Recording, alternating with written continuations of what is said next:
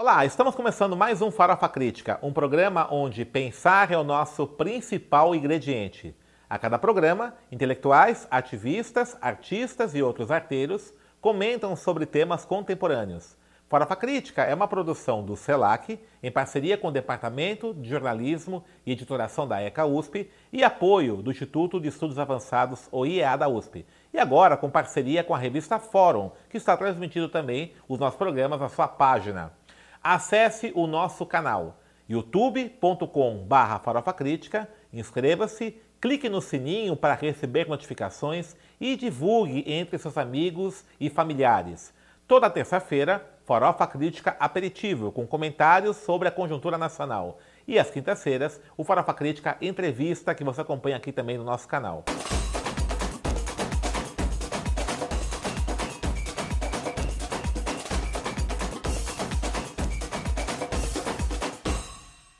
Prova Crítica de hoje recebe o professor Ricardo Alexino, professor aqui da Escola de Comunicações e Artes da USP, doutor em Ciência da Comunicação e atualmente está desenvolvendo projetos na área de diversidade. Ricardo Alexino também apresenta na Rádio USP o programa Diversidade em Ciência. Professor Ricardo, obrigado por ter aceito o nosso convite. Me fala um pouquinho sobre é, suas pesquisas sobre diversidade, você tem se pautado muito com isso. Inclusive, você tem um conceito interessante que são os grupos socioacêntricos, né? Então explica para a gente o que, que, é tudo isso aí. Exato, muito obrigado pelo convite, é um grande prazer estar aqui uh, no Farofa Crítica. Uh, eu, desde o meu mestrado, venho trabalhando a questão uh, da diversidade, mas com recorte para a questão étnica, né? Uhum. a questão envolvendo o negro. e nos últimos anos eu percebi, e já tinha percebido isso desde o mestrado, depois passando pelo doutorado, que ah, outros grupos eles começam a se evidenciar também, grupos da diversidade. Ah, e eu passo até mudar o termo, né? antes eu chamava minoritários, esses grupos, ah, entendendo aquilo que é o conceito, a definição das ciências sociais, né? que são grupos com pouca representação social e política, independente da quantidade. Só que tem que, em outras áreas fora das ciências sociais, ah, essa interpretação não é dada dessa forma. Então, você fala minoritário, é, minoria, ah, se entende como algo quantitativo. E isso estava me incomodando, porque cada vez que eu utilizava o termo minoritário, tinha que colocar uma, uma nota de rodapé Explicar de, explicando numérica, que, é. ex exatamente. E na livre docência eu ah, falei, vou tentar resolver isso utilizando alguns outros termos Aí um deles, para dentro da área de comunicação, que seria o sociocêntrico. Uhum. Então, aqueles grupos que, ah, independente da quantidade, ah, têm pouca representação social e política e estão à margem ah, do sistema. Mas não à margem do sistema no sentido econômico. Né? Estão à margem do sistema no sentido de relatar sua própria história, de abordar as suas posições políticas, assim por diante. E eu utilizei o termo sociocêntrico e na livre docência foi, foi aceito esse termo. Esse termo também estava dentro de um outro conceito maior que aí eu passei a utilizar como etnomediologia. Então, a, a, o que, que seria a? Ele veio para substituir a, algumas terminologias que estavam sendo usadas como linhas de pesquisa. Então, comunicação, e etnia, mídia e etnia. E eu percebia que a, a comunicação já tinha avançado ah, no sentido conceitual. Então não era a mídia de um lado e etnia de outro e, e, e a soma disso que formava ah, um novo tipo de formato. Né? Então eu passo a chamar etnomediologia, que significa, é, é um conceito, ele cria, ah, tem metodologias próprias para analisar segmentos LGBTs, grupos étnicos, questões de gênero, né? Então, assim, você cria um campo, um campo teórico específico para isso. Então, o sociocêntrico ele está dentro desse conceito da etnomediologia. E que grupos são esses, Alexino? Que grupos que você, quais são os grupos que você identifica como sociocêntricos ou que estão nesse campo aí da etnomediologia? Olha, uh, quando eu fiz a minha pesquisa sobre a representação do negro em jornais, era 1988 que tínhamos aí o centenário da abolição da escravatura, eu analisei mais de 2.500 e 500 recortes de jornais, uhum. porque eu queria fazer uma análise de conteúdo desse material. Então, uh, eu fui percebendo que uh, naquele ano de 1988, uh, as matérias sobre a questão do negro estavam muito presentes. Alguns fenômenos contribuíram para isso. Era o centenário da abolição da escravatura, a ONU tinha convocado os países eh, ligados a, a, ela para fazer um boicote com a, em relação à África do Sul, por causa do apartheid, a luta pela libertação do Nelson Mandela e eu, eu, penso que o principal era a elaboração, os trabalhos da Constituinte. Uhum. Então, nós tínhamos aí o Carlos Alberto Caó, ah, que ele cria um projeto que seria o racismo como crime inafiançável e imprescritível perante a lei. E, no caso, os jornais começaram a dar um enfoque que vai estar na Constituição nesse, depois, né? É. que depois se tornou é. uh, um elemento importante da Constituição. Uhum. E aí, assim, o... com esse, esse projeto, muitas matérias de jornais começaram a levantar casos de racismo no Brasil. E depois eu fui percebendo, eu continuei, uh, o meu foco principal era 1988, mas eu continuei arquivando o material e comecei a perceber que além da questão do negro, você tinha, uh, no ano seguinte, começou a aparecer ah, muitas matérias sobre gays.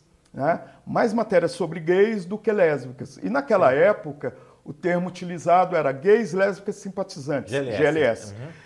E aí eu fui percebendo que esse grupo começou a ter uma certa visibilidade também como notícia. A primeira delas foi na revista da Folha, com o André Fischer, que ele assinava uma coluna chamada GLS, e nessa, coluna, nessa revista da Folha também tinha a coluna Black. Então são os dois grupos que começam a aparecer com muita força a partir de 2000 e, é, e é, desculpa, 1989. E depois eu fui percebendo que a questão de gênero foi crescendo, ah, o próprio termo GLS ele começa a, a, transmutar para um outro termo que hoje é chamado de LGBTIQ uhum, ah, mais, mais, mais, né? Porque assim é, é uma infinidade. Então, é. assim, eu comecei a perceber que a partir, já na entrada do, do século XXI, ah, esse era o agendamento. E não só no Brasil, da questão das diversidades, né, de diversos grupos, mas também ah, de outros, outros países. Agora, você é muito crítico né, em relação a essa apropriação dessa agenda da diversidade por parte das corporações é, transnacionais da mídia, né?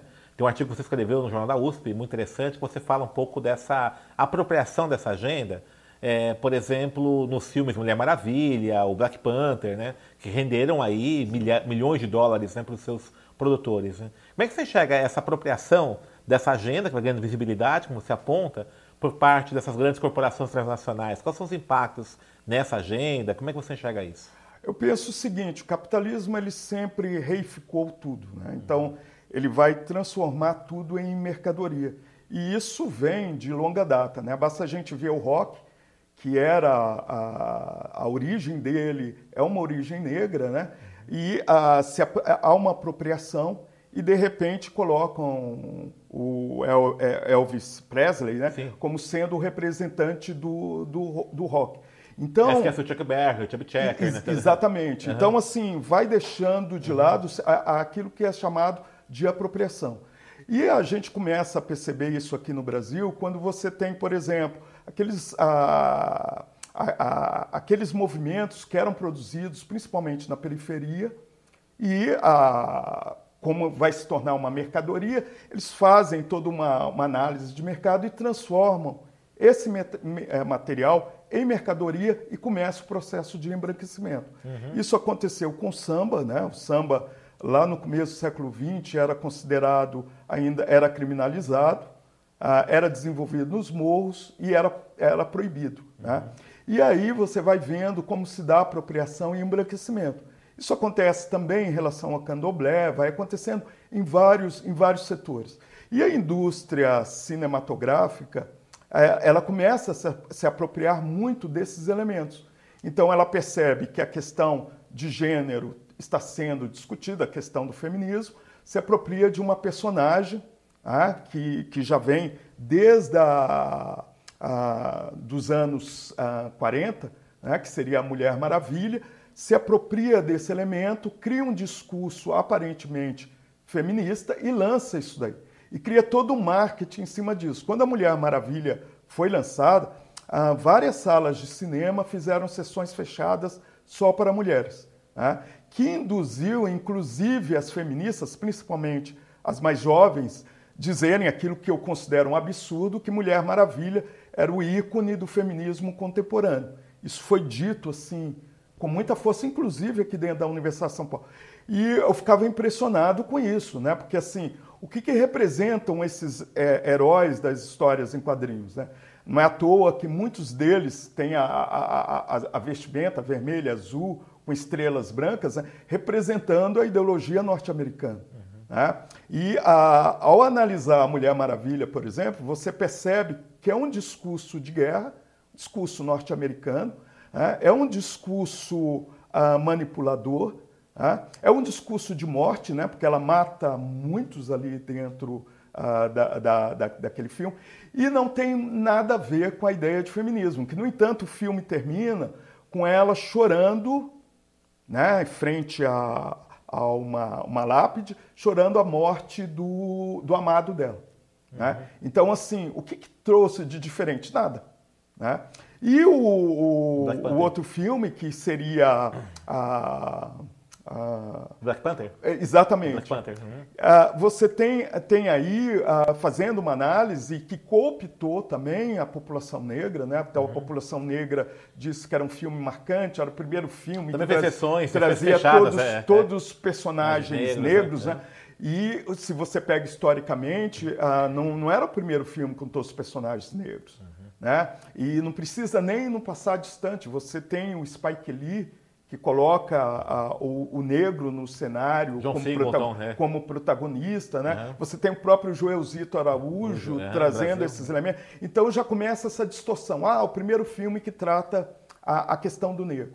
E aí, quando você vai olhar melhor Pantera Negra, você começa a, a ver algumas questões e que elas se repetem.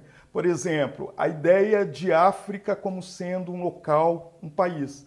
Então você tem no filme um, um local que é específico, em, em que tem a, a, o metal lá precioso, e parece que aquilo é, é a África. Então reproduz a mesma ideologia a, construída uhum. durante todos esses séculos. Né? É uma coisa só. Exatamente. A ideia também de pessoas exóticas, né? Então, assim, a, é, outro, é um outro elemento que a gente precisa pensar. Mesmo a figura da cientista lá, ela traz o estereótipo da cientista maluca, né? Daquela uhum. que é, é, é algo assim que está fora de todos os padrões, de todos os esquemas. Então, eu, eu particularmente, eu achei horrível tanto Mulher Maravilha como, Panther, como né? o, o, Pantera Negra. Uhum. Eu, eu achei assim horrível pelo discurso que esses dois filmes traziam. Reconheço que levou para a sala de cinema uma população negra ah, que se sentiu ali empoderada e tudo mais, mas eu acho que a gente precisa começar a pensar assim é, é, importante ter a temática negra sendo produzida, é extremamente importante. É importante ter personagens negros, é importante, mas tem que ver como se dá essa construção. É, isso é uma coisa muito polêmica, né, Alexino? Por exemplo, quando surgiu aquele, aquele seriado, perdão, na Globo Sexo e as Negras, né? Que deu uma polêmica Exato. enorme e tal, né? É, e, e, algumas pessoas, né, algumas é, alguns intelectuais negros, até particularmente da área da produção de audiovisual, falaram que ah, mas é importante que dê emprego para atrizes negras, o, o, o, seriado, né? Então ele, ele, ele abriu, abriu um mercado profissional, né? E, e, no Black Panther eu, eu senti uma coisa muito parecida também. Ah, deu visibilidade para atores negros, atrizes negras que não têm visibilidade no geral, tá? Então tem esse discurso né, da visibilidade, só que muitas vezes visibilidade às vezes confunde como é, está próximo ao poder. Tá? Eu, eu lembro, né, uma coisa, um, um, debate parecido com esse, foi quando houve o casamento da família real do príncipe da ah. Inglaterra e casou né, com uma pagã, uma mulher norte-americana que é negra, né? E aí houve toda uma mobilização em certos setores, assim, olha, vamos ter uma princesa negra, né? Exatamente. E aí, deixando em consideração o que a Inglaterra fez na África, por exemplo, né? o papel que o Império Britânico historicamente teve aí na opressão dos povos. Né? Como é que você enxerga um pouco essa, essa situação de, de visibilidade, está, de, de uma, da percepção que algumas pessoas têm de achar que visibilidade está conectada automaticamente com estar próximo ao poder? Pois é, é, é um pensamento que ainda é. no Brasil está muito presente. Né? Então, assim, como a gente tem uma herança dos meios de comunicação, eles colocarem o um mínimo de pessoas negras ou de pessoas LGBTI+, ah, nas suas narrativas, né? Então dá a sensação que ter o primeiro, a primeira apresentadora negra, ah, olha que sensacional, todos os negros estão representados. No caso do casamento da, da Megan, é, ah, eu, até, eu, até, escrevi um, um, aliás, fiz uma coluna sonora para a Rádio USP, ah, fazendo uma crítica em relação a isso. Né? Assim, porque muitas pessoas e, e, lideranças do movimento negro diziam que uhum. isso iria mudar a realidade. E eu dizia que não iria mudar em nada a realidade. Né? Que ela estava. Primeiro, ela estava ali porque ela é uma mulher rica né? e, e famosa. Se ela fosse uma, uma mulher muito pobre, ela, ela não, não, não, chegaria não chegaria ali. Depois você ela tem... não com faxineira lá. Do... E, prova, prova... e olha lá. Olha né? lá. E, e depois tem um outro elemento também importante. Né? Assim, a diversidade ela entra no agendamento do século XXI. Tá. Então, ela também começa a se tornar mercadoria. Então, você tem ah, grandes empresas que começam a pegar o discurso da diversidade para terem uma identidade de que são democráticas, que estão preocupadas com os direitos humanos. Um dos exemplos que nós temos aí é Boticário e Natura, né? Uhum. Que fazem publicidades falando da cultura indígena, uhum. falando da questão do negro, da integração, colocando LGBT lá, também, né? colocando a uma, uma afetividade, ah, né? E quando você vai fazer análise, uma pesquisa de denúncias de racismo, né? Essas duas empresas, assim, elas têm várias denúncias de racismo. Pois é, pessoas negras que entram e não são atendidas, são ignoradas pelos, pelos, pelas vendedoras, né, que na grande maioria são vendedoras. Então, assim, mas ela utiliza, por exemplo, a questão indígena, né? A, os indígenas reclamaram que eles não recebem nada, né?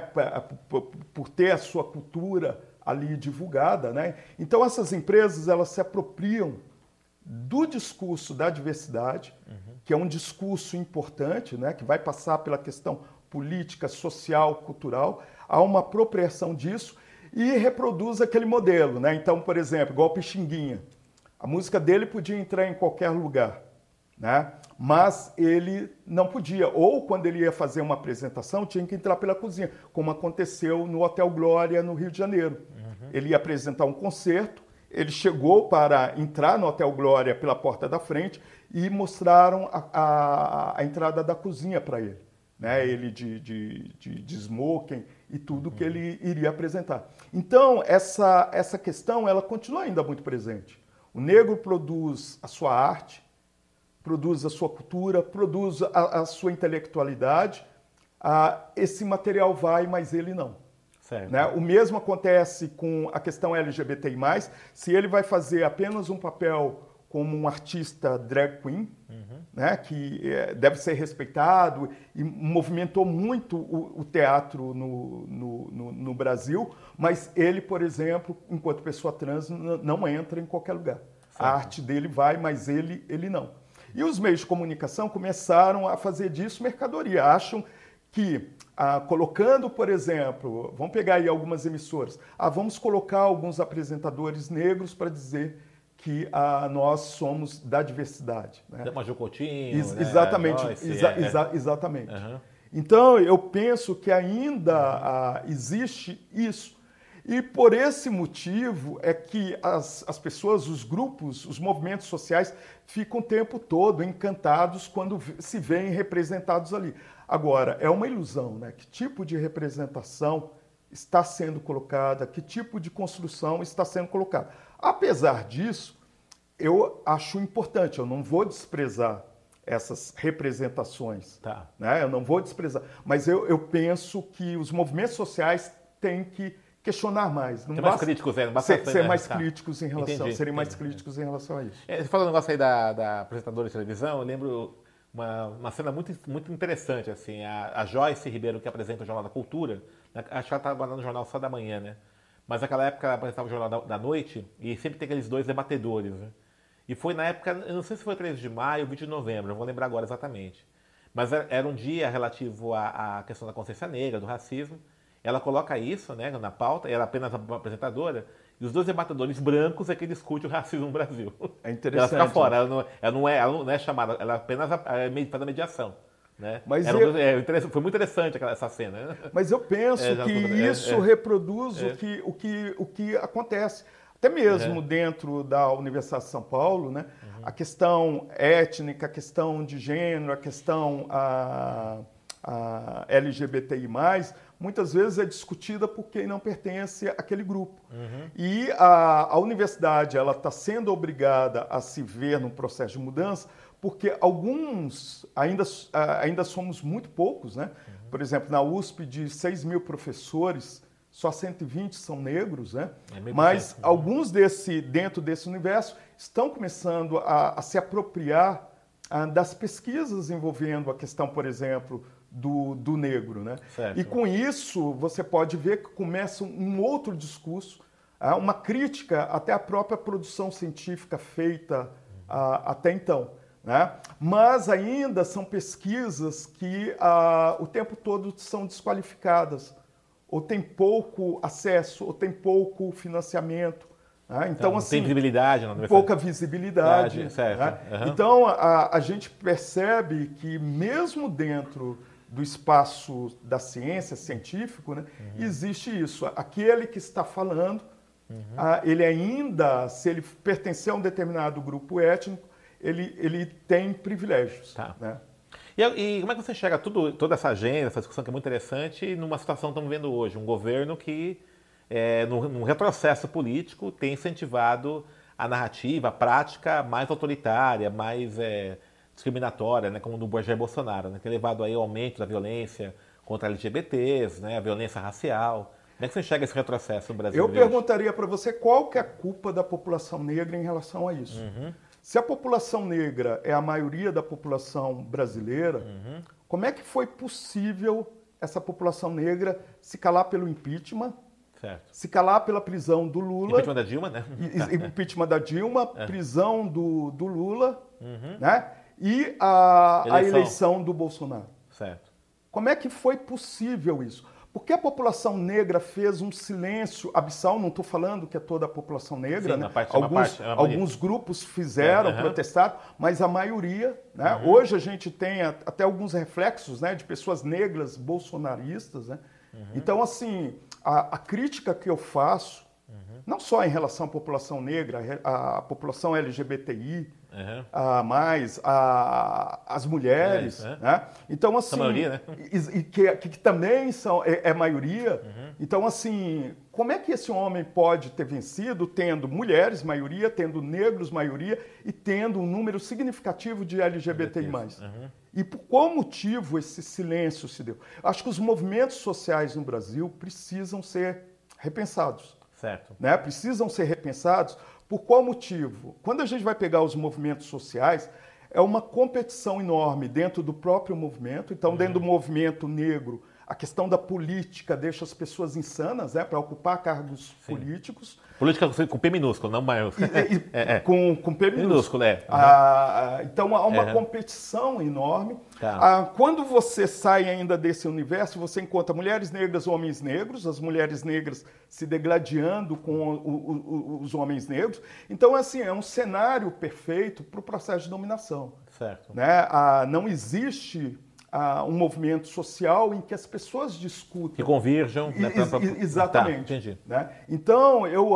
eu, eu penso que ah, nós ainda temos muito que amadurecer enquanto movimento social. Por exemplo, hoje já se tem empresários, empresários negros, uhum. empresários e empresárias negros e negras. Né? Uhum. Né? E o que se percebe, por exemplo, que esses empresários eles não têm nenhum comprometimento com a população negra. Certo. Você tem muitos empresários que vão contratar a secretária branca, branca o técnico branco. É. Ele não tem uma preocupação diferente, por exemplo, dos empresários norte-americanos, diferente dos judeus, uhum. né? diferente dos orientais, né? Que tem um comprometimento com, com a comunidade. E, e, e, por exemplo, nos Estados Unidos, né? muitos negros que tiveram sucesso, não só os negros, os brancos também, eles investem nas universidades que eles estudaram, né? Então, assim, uhum. assim, há esse, essa percepção, essa, essa memória social. No Brasil, não. No Brasil, à medida em que se acende na estrutura social, a pessoa, independente da, da cor da pele, vai entrando no processo de embranquecimento. Certo. Então há um embranquecimento simbólico, independente da, Exa da, da, da, da, da, origem, da, origem. É. Exatamente. É. Que aí até teríamos, é. não sei se a gente tem tempo até de comentar isso, é. que seria um outro elemento que eu acho muito complicado e muito perigoso, que seria o colorismo. Certo. Que está em alta hoje. Quer dizer, nós passamos décadas tentando trazer para dentro aquilo que seria chamado de negro, né? Uhum. aquilo que era chamado de pardo, que, que se tornou um horror uhum. durante muito tempo, né? a figura do, do pardo, né? Uhum. que era como se fosse uma espécie de branco encardido, certo. mas que não era considerado negro. Então, essa, a, essa busca durante décadas para a gente engrossar a população negra foi feita. E, de repente, vem a, um movimento que vai supervalorizar o colorismo.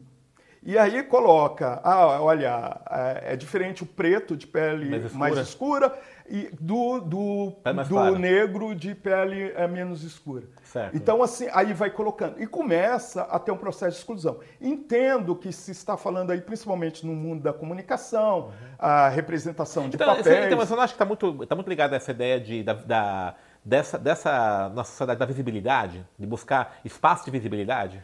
Pois é, acho que mas... Imagina muito forte hoje, e aí há um pouco essa. Pois é, mas uhum. eu penso que os movimentos sociais têm que ter cuidado Sim, nessas, nessas, embarcar nessa... nessas abordagens. Né? Certo, né? uhum. Porque depois de décadas a gente falando que o Brasil é um país negro, né? o segundo país mais negro do mundo, primeiro a Nigéria, depois o Brasil, Brasil e é. fora da África, né? fora do continente africano, é o, é o país mais, mais negro. É. Aí vem essa divisão e aí começa. Ah, então, é, e, o, e, o dominador, é. ele pega muito bem isso. Uhum. Ah, então são negros só os pretos. Então são 4%. Que tem a, exa, exatamente. É. E aí a, come, começa agora um novo movimento. Uhum. Ah, não, os demais são brasileiros. Entendi. Então, olha é. para você ver. A, aí, aí uma... é dar uma retomada do Gilberto Freire, né? Cada, cada, ex, ex, senzala, né? Exatamente. Né? Então, assim, eu acho é. que é até irresponsável uh, o que alguns grupos negros uhum. estão, estão fazendo. Certo. Porque, assim, você acaba entrando no discurso Uhum. De, do Paulo uh, do Gilberto, Gilberto Freire. Freire. Não, Paulo Freire é outro. Não, Paulo Freire é outra. Paulo Freire é outra companheiro. coisa. Pelo, pelo contrário, ele, é. ele estaria discutindo talvez Sim. essas uhum. questões hoje. Sem dúvida, é. Gilberto Freire. E aí, uh, de repente, pode ser que se alegue que o Brasil não é um país mais, mais uhum. negro do uhum. mundo. Né? Eu penso que tem que tomar muito cuidado uhum. com isso. Eu reconheço que a questão das pessoas que têm a cor da pele mais escura, elas estão muito mais suscetíveis ao processo de, uhum. de violência né, ah, do que as pessoas que têm a pele mais menos escura. Uhum. Mas o que não significa que as pessoas que têm a pele menos escura também não sofram o processo. E eu, e eu penso que nesse momento histórico que a gente vem vivendo, não é propor a separação é propor a, a, a união, né? Assim, é, a convergência. A, de, a, a convergência, a, luta, né? Até respeitando as diversidades pontuais de cada um, mas Exatamente. converge para um campo, né? E o que a gente tem visto muito é um discurso muito hum. de uh, segmentação. Certo. Né? E isso eu não sei se isso é benéfico para a gente uhum. pensar numa mudança. Né? Uhum. Porque os grupos adversidades, assim, apesar de estar no agendamento, uh, estarem no agendamento, mas esses grupos ainda não têm os seus direitos conquistados uhum. e garantidos. E a gente tem um governo hoje que está desmontando toda, uhum. todo esse processo de cidadania desses grupos. É, é isso é muito interessante que eu agora, né? Você tem uma, um agendamento, até uma certa visibilidade, mas os direitos não garantidos. Exa né? Exatamente. Acho que é essa armadilha, né, doutor? Por exemplo, é. você é. vê é, casais uh, homoafetivos em telenovelas, uhum. no entanto, ainda a homofobia a violência é, é, é muito grande. No né? Brasil mais mata né, homossexuais no mundo é o Brasil. Exatamente. Né? Você tem, por exemplo, a cada 23 minutos, acho que foram os últimos dados, né? Uhum. Jovens negros são assassinados. Ah, exatamente. Né? Então, assim. E tem a Maju Coutinho botando no jornal Então, por exemplo, você tem a Maju Coutinho, você é, tem a é. Mega, né? É isso, é. é inclusive, no, no, artigo até colocava assim: olha, se a Mega vai mudar a situação do negro, vamos ver como é que vai se dar o processo de extermínio, né? Genocídio uhum. negro. E não mudou absolutamente nada. Né? Uhum. Então, assim, você vê a Mega, tá lá. Primeiro que está dentro de um contexto é, é, impressionante, né? Como é que o uhum. movimento social não tem uma visão crítica, né? Uhum. A pegar a família real britânica, que foi um horror na, na, na, na construção da história. Sim, sim. É uma família meio parasita, né? Sim, sim. É. Que, que fica lá vivendo as coisas. Essa burguesia parasita, imagina a aristocracia, né? Pois é. a nobreza. E aí todo mundo fica é. exaltado, é. encantado. A Mega tá lá, ela conseguiu chegar. Conseguiu chegar aonde? Uhum. No, num, é bom para ela, né? Exatamente, num poder é, opressor. É, é, é, que, que, coisa a gente poderia falar de, de Portugal, da Inglaterra, das ex-colônias? Né? E você sabe que esse discurso está também em alguns países africanos. Por exemplo, uhum. em Angola, eu participei, eu, eu, dei um curso lá e participei de uma, uma banca também. E a, me assustou muito a declaração de um, a, de um pesquisador né, uhum. que estava sendo arguído. Ele virou e falou assim, eu, é, ele falando, né, que ele compactuava com a fala de Portugal que Angola precisava ver o, o futuro, uhum. esquecer o passado.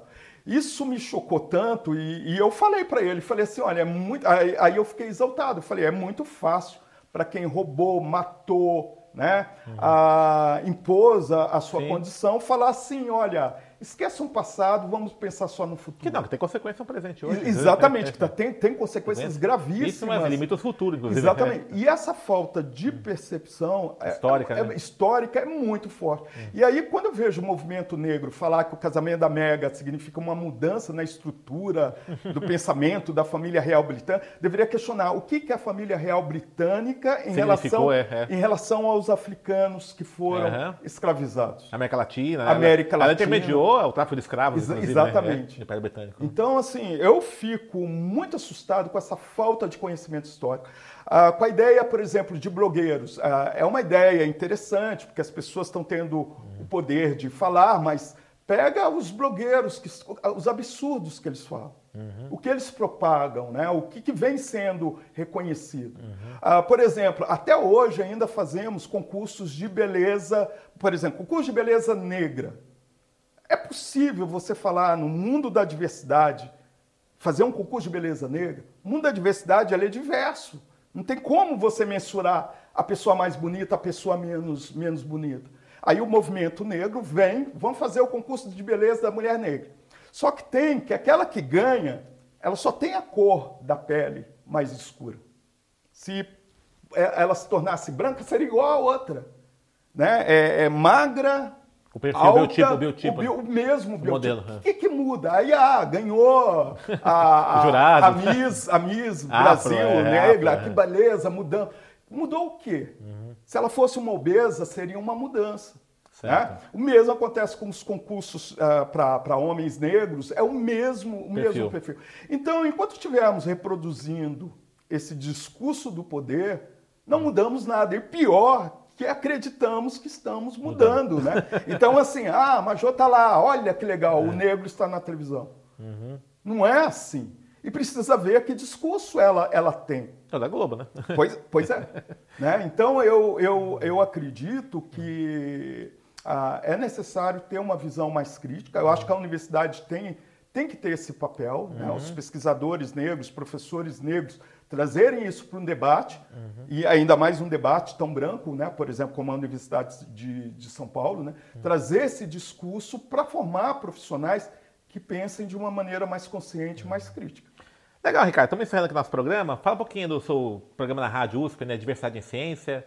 Né? Ah, Faz um merchan aí do programa. Ah, tá certo. É de sábado, o, né? o Diversidade em Ciência ele é um programa de divulgação científica eu já vinha fazendo programa de divulgação científica pensando a ciência como um todo. Uhum. É, durante 11 anos eu, eu apresentei o programa lá na, na, na, rádio Unesp, né, que eu era professor da Unesp, fui diretor também da rádio da Unesp, e quando eu, eu venho para a USP, isso em 2009, eu queria continuar um programa de divulgação científica, mas eu quis fazer um recorte. Eu percebi que a questão da diversidade ela, tava, é, ela entrava como um campo científico interessante, daí eu chamar etnomediologia, e aí eu coloco no ar o, o Diversidade em Ciência em 2015, uhum. a, visando só abordar as pesquisas que trazem a questão da, das diversidades. Ele vai ao ar? Ao Ele sábado? sempre vai ao ar na segunda-feira, da, das 13 horas às 14 horas. Ele é reapresentado na terça-feira, das 2 horas da manhã às 3 horas da manhã, e aos sábados, das 14 horas às 15 horas. Certo. Então, na segunda-feira, das 3 às 14. Das 13. Na terça, das, das 2 às 3 da manhã. manhã. e sábado, das 14. Isso. É. é sempre na semana seria tá. o mesmo tema. Mesmo programa. Tá. A, ali. Né? Okay. Aí na semana seguinte já seria uhum. um outro entrevistado. Então é na Rádio USP, 93.7, né? Ou então www.radiosp.br. É, ponto, é, rádio.usp.br. Exatamente. Okay. Então, obrigado, Licina. Legal. Eu que agradeço e parabéns pelo seu obrigado. programa, né? Eu acho que é interessante a gente estar tá produzindo esse, uhum. esse, esse material. Né? Então, quando eu vejo o seu programa, quando eu olho para o meu programa, ah, eu, eu, eu, começo a acreditar que pode haver um, um, um, o negro se tornar sujeito da comunicação. Uma outra forma de. de um sujeito de fato, né? Sujeito, sujeito de Nessa fato. Cor... Parabéns. Tá Obrigado, Ricardo. Então, estamos encerrando mais um Farofa Crítica, que hoje recebeu o professor Ricardo Alexino, que falou sobre suas pesquisas sobre diversidade, etnomediologia e também as relações étnicas e mídia. Acesse nosso canal youtube.com youtube.com barra Farofa Crítica, inscreva-se e não esqueça de clicar no sininho para receber notificações de novos programas. E para encerrar, uma frase do Montagne. Não existem duas, duas opiniões é, iguais, nem dois grãos, nem dois fios de cabelo. A qualidade universal é a diversidade.